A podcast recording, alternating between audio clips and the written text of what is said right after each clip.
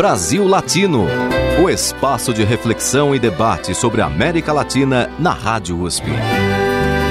Apresentação Marco Piva.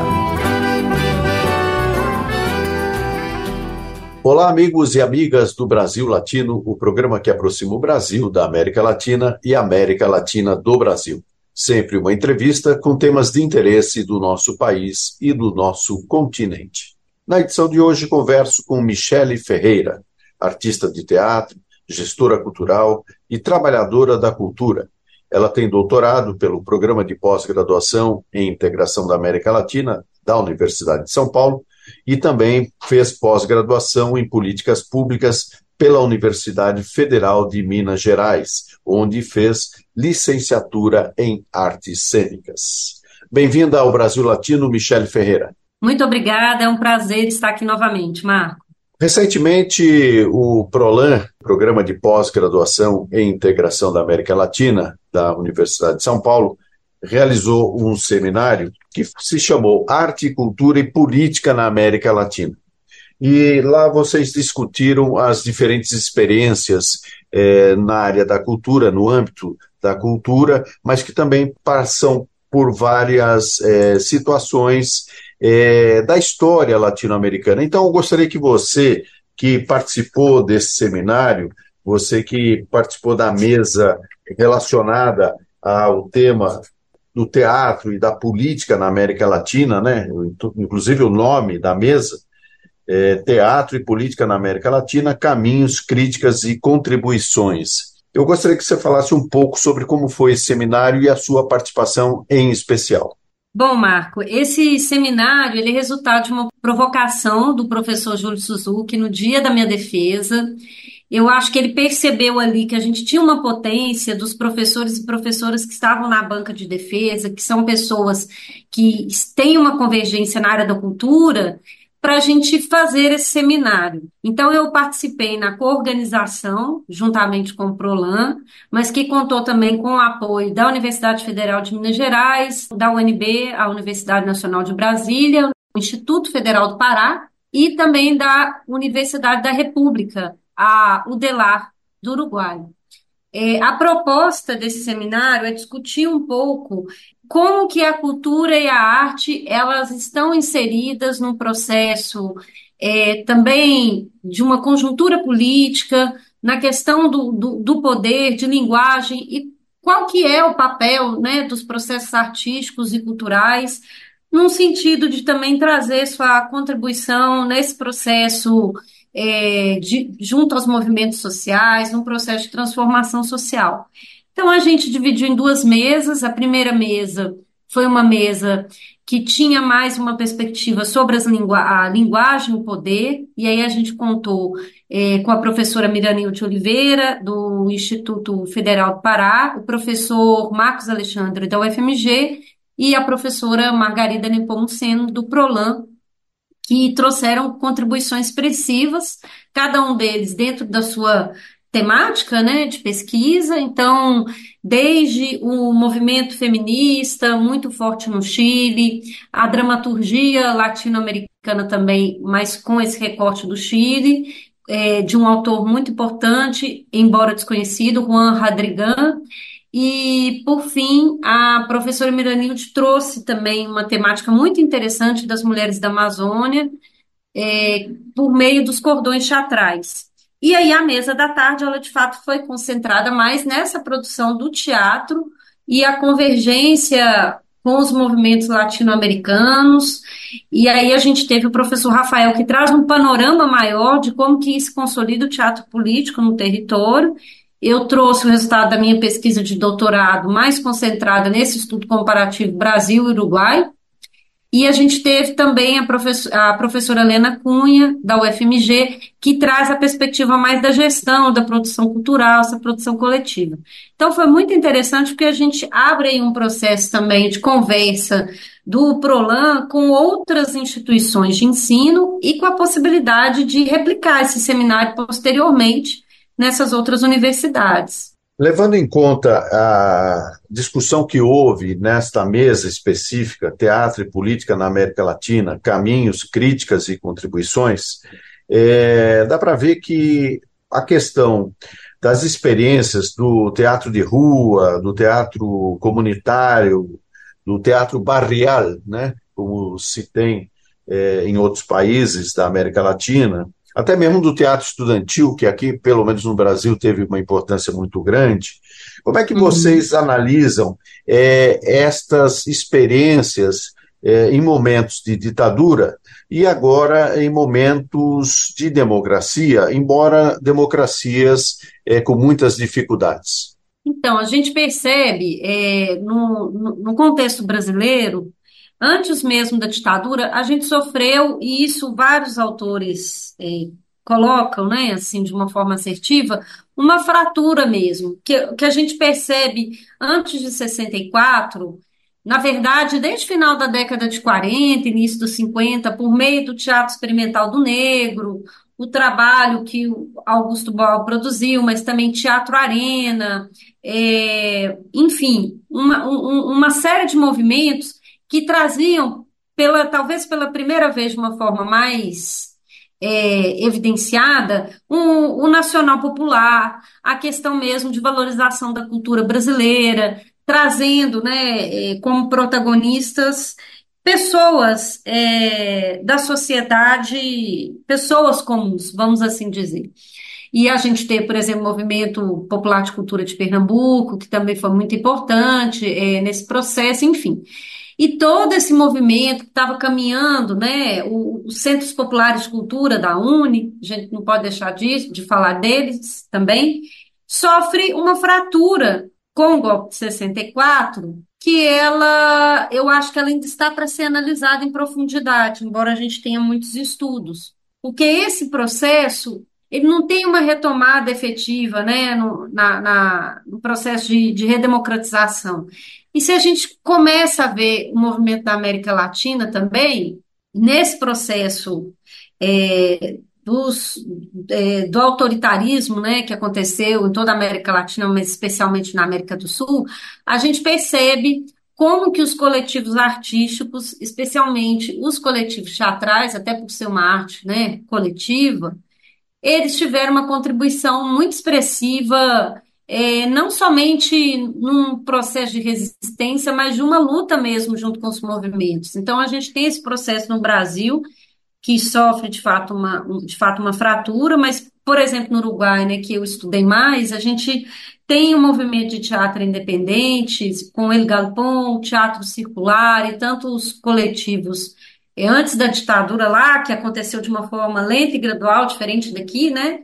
É, a ditadura no Uruguai é de 73, mas a gente tem, é, desde 68 ainda, no governo do Pacheco Areco, por meio das medidas de segurança nacional, um processo que foi caminhando para a ditadura, a gente tem ali um, um, um movimento expressivo dos, dos coletivos, dos artistas, que, junto com o movimento estudantil, com o movimento sindicalista, contribuiu muito para que o processo, que foi um processo complexo, não se defragrasse de uma vez, né?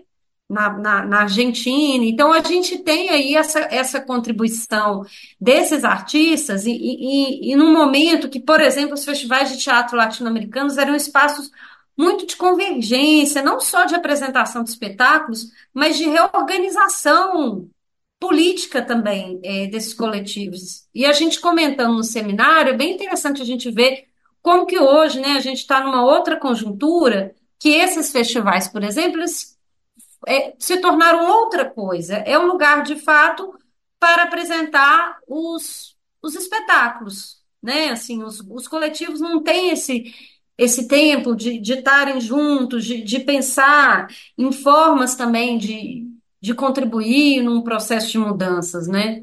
E no caso das democracias em crise, e aí eu, eu, eu trago um pouco assim para nossa conjuntura né, dos últimos anos aí, do governo anterior, a gente percebe que foi um momento também tão latente que os artistas começam a se reorganizar, entendendo que eles precisam fazer essa articulação e esse trabalho mais coordenado e estreito com os próprios movimentos. Né? A gente entende que não, não é o, o teatro ou qualquer outra linguagem artística que vai fazer um processo de mudanças, mas que sim, eles podem ser grandes aliados aí junto aos movimentos, junto com quem está na rua, num processo mais é, expressivo mesmo, né, de demanda social.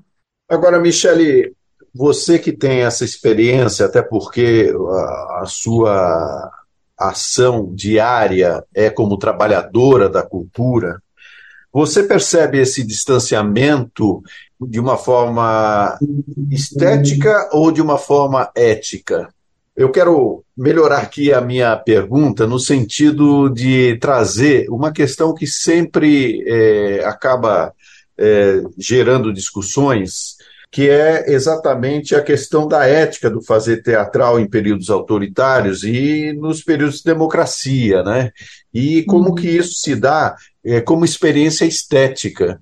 Ou seja, há uma divergência ou há uma combinação, uma coordenação entre essas duas esferas? Eu acho que tem sim, né? Tem uma convergência. É bem interessante porque a gente debateu isso também no seminário, assim.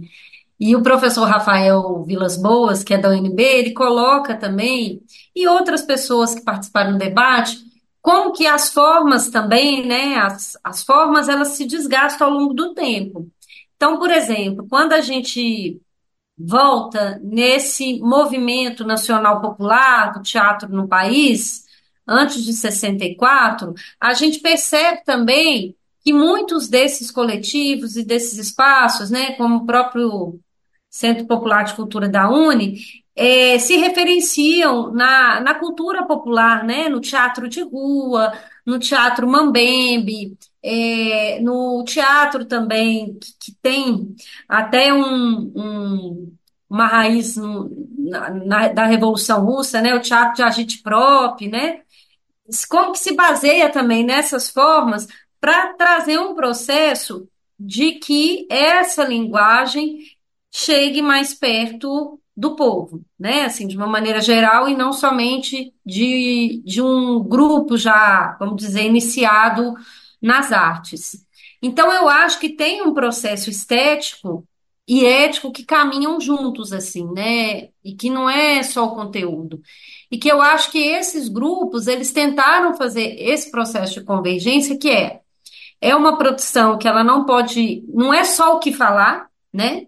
Então, não é só o, conteúdo, mas como falar e para quem falar. Então, esse como e esse quem, ele tem necessariamente um, caminhos que vão pelas formas, pelas estéticas distintas, né? Então, como eu já disse, do próprio teatro rua, o teatro mambembe, enfim, outras linguagens que possam, de fato, trazer uma, uma comunicação mais direta com as plateias, né? Eu não, eu não sei se eu te respondi a, a sua questão, mas eu, eu acredito que sim, que essas coisas é, nem sempre elas caminham juntas, mas eu acho que houve essa tentativa.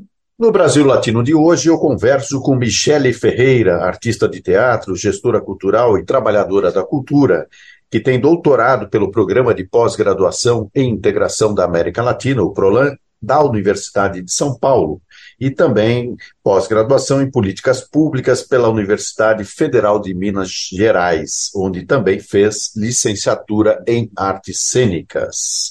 E a nossa discussão é sobre o trabalho da cultura na América Latina, a influência do teatro popular, do cinema, enfim, nas diferentes áreas da cultura, atuando é, com base nas realidades, tanto nos períodos autoritários recentes da América Latina, como também na atualidade com democracias em construção.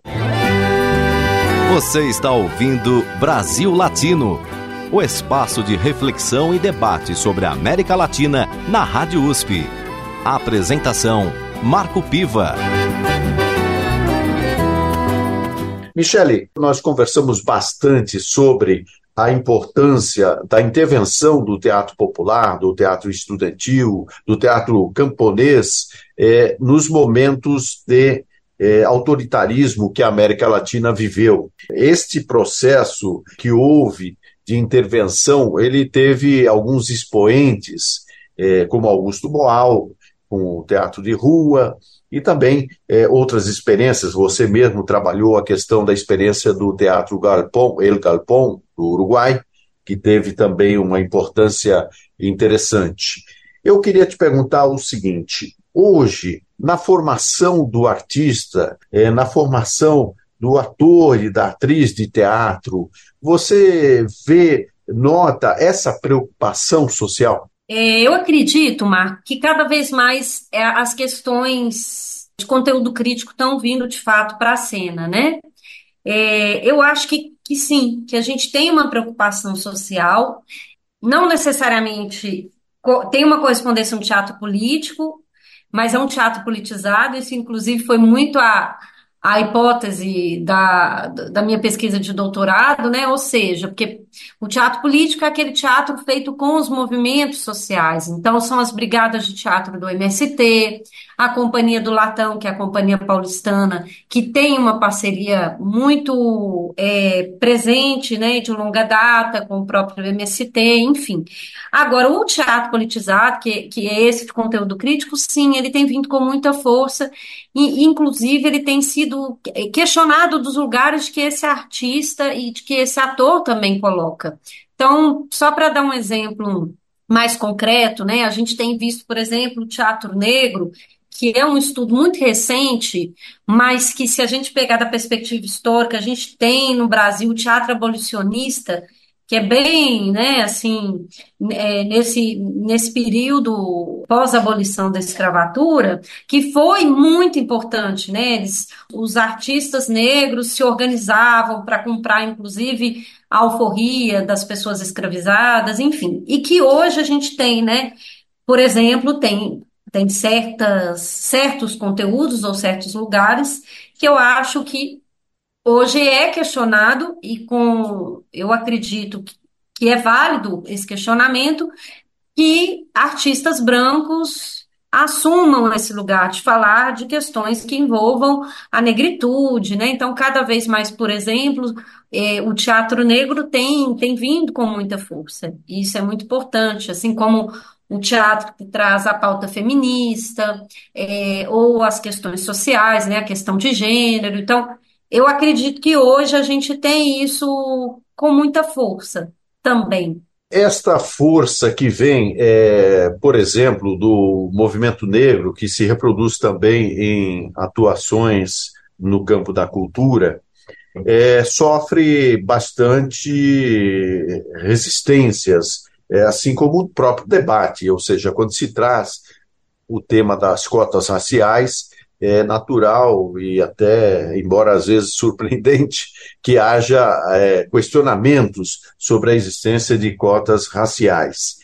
E mesmo assim, o movimento negro ele acaba avançando é, nas suas pautas e basta ver que as políticas públicas estão aí acontecendo e isso traz, evidentemente, um avanço nas bandeiras empunhadas pelo movimento negro. Agora, eu perguntaria especificamente em relação às mulheres, que também é um tema que tem é, atraído a atenção da sociedade, eu diria que em nível geral, não só brasileiro, mas na América Latina, temos visto é, movimentos é, de mulheres bastante expressivos. Eu queria que você é, trouxesse quais são as experiências é, teatrais no campo dessas bandeiras das mulheres.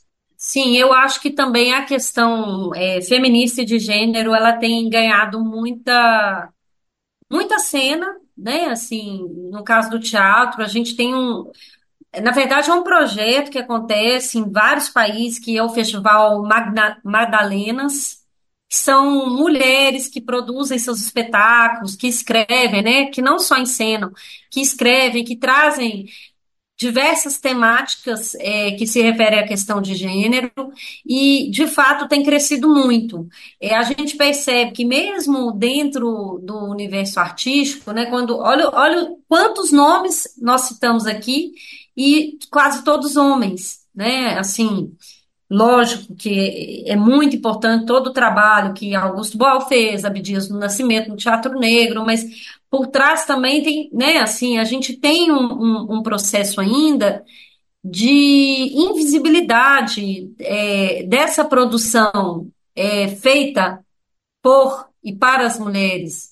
Então, a, o, o, exemplo do próprio El Galpón, que é o, o, grupo com a trajetória mais antiga na América Latina e que está sediado em Montevidéu, em conversas com essas mulheres mais velhas, elas colocam que ainda houve certa dificuldade de acessar certos lugares, como a produção dramatúrgica, a parte técnica também de bastidores, né? Mulheres que hoje são iluminadoras, é, que são produtoras, enfim. Então, eu acho que esse projeto tem avançado muito, tanto na produção. É, é, de coletivos e de artistas, quanto também em espaços como esses festivais que eu disse, né, o Festival Madalenas, para dar visibilidade a essa pauta de gênero.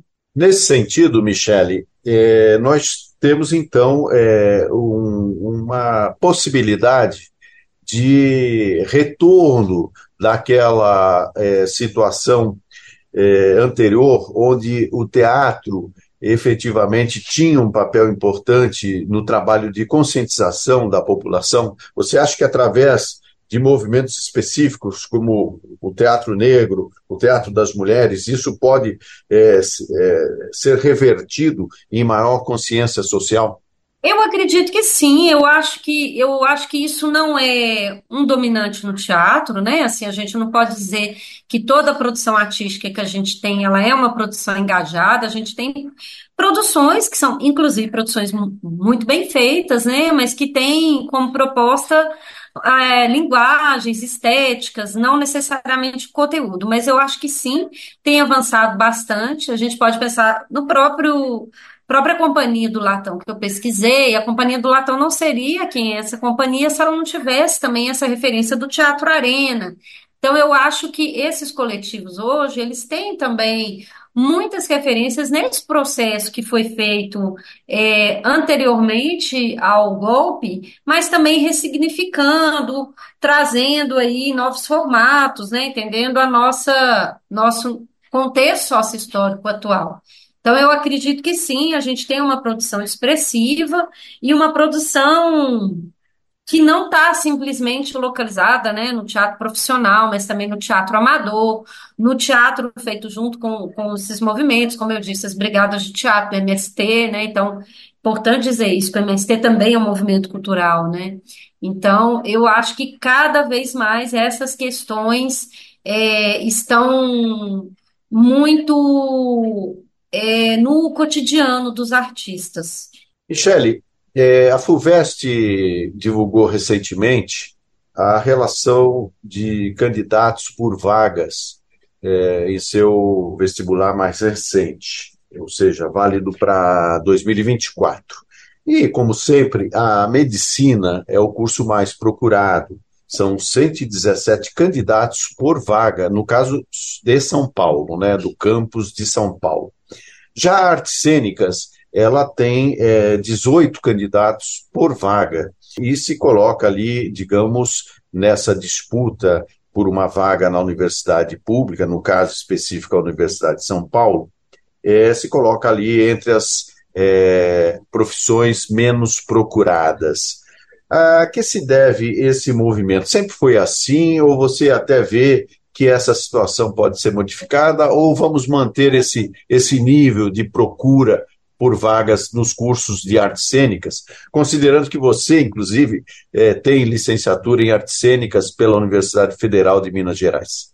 Marco, eu acho que essa essa procura e essa relação entre candidato vaga do curso de artes cênicas ela é uma é um reflexo mesmo da realidade que a gente vive, né, há décadas ou quem sabe séculos no país, que é a condição precarizada do artista, né? A gente tem que colocar o artista também na condição de um trabalhador, e que, como muitos trabalhadores, não têm assegurado seus direitos, é um processo de instabilidade financeira, de não reconhecimento também do ofício de artista, onde muitas pessoas, inclusive eu me enquadro, né, assim como vários companheiros e companheiras de, de, de teatro, nesse processo onde que o trabalho artístico é um, um processo independente que caminha paralelo com outras funções profissionais que assegurem a sobrevivência desses artistas. Então, eu acho que a falta de uma política de Estado, uma política estruturante e de um trabalho também é, que passa pela educação, um trabalho formativo, de entender né, o processo das artes e da cultura enquanto centralidade na formação de um, de um cidadão, é um reflexo de uma procura pequena por uma profissionalização das artes. Né? Então, muitas pessoas, por exemplo, eu sei que não vão fazer um curso superior de artes cênicas, mas vão fazer um curso técnico ou um curso de menor duração. E isso passa também por várias questões, que, inclusive com, pela própria pós-graduação é, que a gente vivencia, que é isso, são cursos é, tem disponibilidade de um curso noturno para que as pessoas também que trabalham durante todo o dia, nem todo mundo tem né, essa possibilidade de fazer um curso diurno, de ter essa dedicação. Então, eu acho que é um reflexo, e não é um reflexo é, do vestibular desse ano, mas um reflexo de um, de, de um, de um processo histórico mesmo, assim, de da periferia do capitalismo, né? não só do Brasil, mas de tantos lugares, no qual a, a sobrevivência é tão latente e que não tem esse processo de entendimento, né, de como a arte pode ser muito mais acessível e sair desse lugar, talvez, que só as elites têm acesso à arte à cultura, para que a gente tenha certo reconhecimento que, infelizmente, ainda estamos é, a passos pequenos. No Brasil Latino de hoje, eu conversei com Michele Ferreira, artista de teatro, gestora cultural, trabalhadora da cultura, com doutorado pelo Programa de Pós-Graduação e Integração da América Latina da Universidade de São Paulo. E nós conversamos muito a partir do teatro, do teatro popular, do teatro eh, nacional popular, do teatro estudantil, do teatro camponês, é, com Michele, que tem aí uma longa experiência e não só no seu trabalho cotidiano, mas também nas suas pesquisas acadêmicas. E eu não poderia, Michele, deixar de registrar aqui a tristeza pela, pelo falecimento do César Vieira, o advogado Edibal Piveta, que teve um papel também muito importante nessa trajetória do teatro popular, com União e Olho Vivo. É, César Vieira faleceu recentemente, então fica aqui também a nossa homenagem a esse grande personagem do teatro popular brasileiro.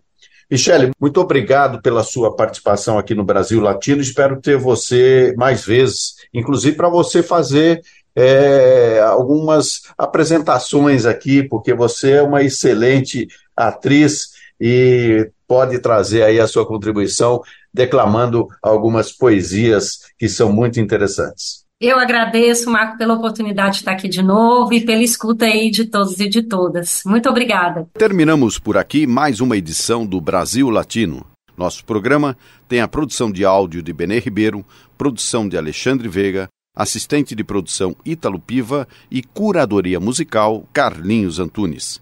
Você pode ouvir todas as edições do Brasil Latino em formato de podcast em soundcloud.com brlatino e também nas principais plataformas de áudio.